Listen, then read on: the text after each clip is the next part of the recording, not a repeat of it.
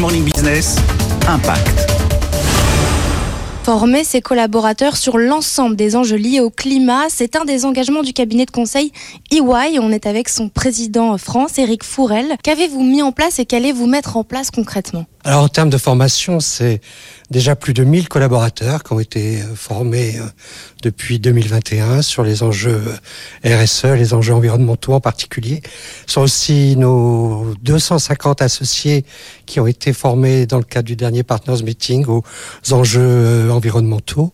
Et puis nous avons tout un voilà tout un panel d'autres d'autres actions en cours. En particulier, on ne se déplace plus chez Y France euh, autrement que par le train quand on est à moins de 4 heures de, de sa destination. On a aussi, euh, quand on est associé chez EY, un bilan carbone individuel qui vous permet de mesurer votre contribution à l'effort de réduction de 35% qu'on se fixe en termes de déplacement professionnel d'ici 2025. Ce sont aussi des mesures en termes de car plan qu'on nous avons adapté pour euh, avoir une offre qui soit concentrée sur les véhicules les, les moins polluants. Et puis ce sont surtout euh, en fait près de 450 collaborateurs aujourd'hui qui sont engagés dans le réseau écologie.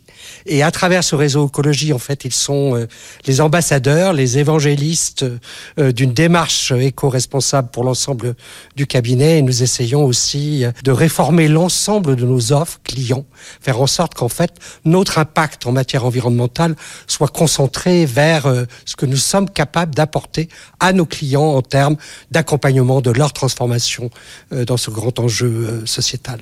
EY confirme avoir atteint un bilan carbone négatif pour 2021 et poursuit ses engagements pour une réduction de 40% de ses émissions d'ici 2025.